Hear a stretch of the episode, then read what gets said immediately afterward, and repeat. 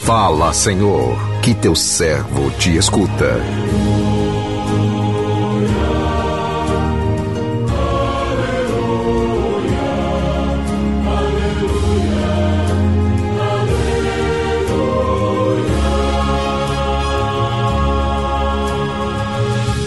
O Senhor esteja convosco, Ele está no meio de nós. Proclamação do Evangelho de Jesus Cristo, segundo João, glória a vós, Senhor. Naquele tempo, disse Jesus aos seus discípulos: Este é o meu mandamento. Amai-vos uns aos outros, assim como eu vos amei. Ninguém tem amor maior do que aquele que dá sua vida pelos amigos. Vós sois meus amigos, se fizerdes o que vos mando. Já não vos chamo servos, pois o servo não sabe o que faz o seu senhor. Eu chamo-vos amigos, porque vos dei a conhecer tudo o que ouvi de meu Pai. Não fostes vós que me escolhestes, mas fui eu que vos escolhi e vos designei para irdes, e para que produzais fruto, e o vosso fruto permaneça. O que então pedirdes ao Pai em meu nome, ele vos concederá. Isto é o que vos ordeno: amai-vos uns aos outros. Palavra da salvação, glória a vós, Senhor.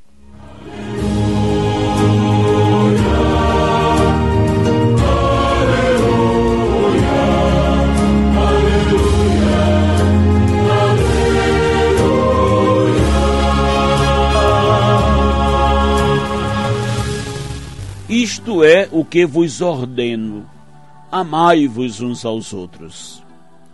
Meu irmão, minha irmã, ouvintes do programa Sim a Vida,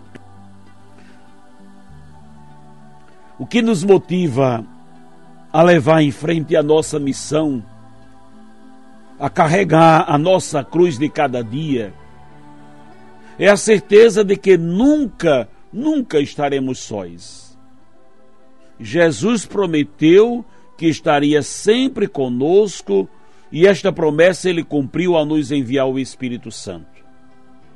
O Espírito Santo é a presença permanente de Deus em nós. É Ele que nos faz entender, nas mais diferentes circunstâncias de nossa vida, o sentido das palavras de Jesus que guardamos no coração, mesmo sem entendê-las. Sem nos abrirmos à ação do Espírito, ficamos na periferia da fé, não adentramos na dinâmica do reino. Jesus tem muitas formas de se comunicar conosco. Ele nos fala através das Sagradas Escrituras, dos acontecimentos, das pessoas, mas é por meio do Espírito Santo que Sua presença é forte, é atuante em nós. Pois o Espírito Santo é motivador. É Ele quem nos impulsiona, que nos torna criativos na fé, nos tirando da passividade para nos colocar em ação. O Evangelho proposto para nossa reflexão no dia de hoje vem nos mostrar mais uma vez a preocupação de Jesus para com os seus primeiros discípulos, que tiveram muitas dificuldades em compreender as suas últimas revelações. O texto situa-se no contexto da última ceia, quando Jesus, já prestes a ser entregue às autoridades que o condenaria à morte, dirige suas últimas palavras né, aos discípulos no sentido de suscitar em seus corações sentimentos positivos, que lhes desse ânimo, motivação, para que eles pudessem exercer bem a missão desafiadora que eles tinham pela frente. Jesus insiste em conscientizá-los da importância de eles guardarem as suas palavras, mesmo sem entendê-las, garantindo-lhes que tudo que já o que até então era de difícil compreensão para eles, lhes tornaria claro após a vinda do Espírito Santo, que lhes revelaria toda a verdade. Tenho muitas coisas a dizer-vos, mas não sois capazes de compreender agora. Quando, porém, vier o Espírito da verdade, ele vos conduzirá à verdade. Estas palavras de Jesus dirigida aos discípulos, chama a nossa atenção sobre a importância de estarmos sempre abertos à ação do Espírito Santo, de guardarmos as suas palavras, ainda que no momento não as compreendemos. É o Espírito Santo que clareia nossa mente, que nos faz enxergar o que está oculto aos olhos do mundo, que nos aponta a direção. Quando nos vemos nas encruzilhadas da vida, não sabemos que direção tomar, busquemos o Espírito Santo. Ele nos apontará qual a vereda segura devemos seguir. Meu irmão, minha irmã, se a palavra de Deus nos diz que para permanecer nele precisamos amar uns aos outros, é porque precisamos amar uns aos outros. Buscamos aqueles meios ordinários e extraordinários de amar a Deus, a oração, a comunhão, a adoração, permanecer na presença de Jesus, adorando em espírito e verdade, até choramos porque amamos tanto a Jesus, mas não basta as nossas orações e não podemos deixá-las de fazer. Temos até que caprichar mais, intensificar mais, porque sem a oração não amamos a Deus nem a ninguém. Sem a oração, o nosso coração não se converte, não se inclina. Sem a oração não exorcizamos o orgulho, a vaidade, a soberba, o egoísmo que há dentro de nós.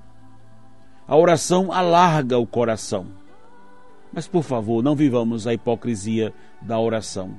Não basta dizer que ora, porque se não ama, não entendemos nada dos mandamentos do Senhor. Este é o meu mandamento: amai-vos uns aos outros. De que forma? Da forma que ele nos amou.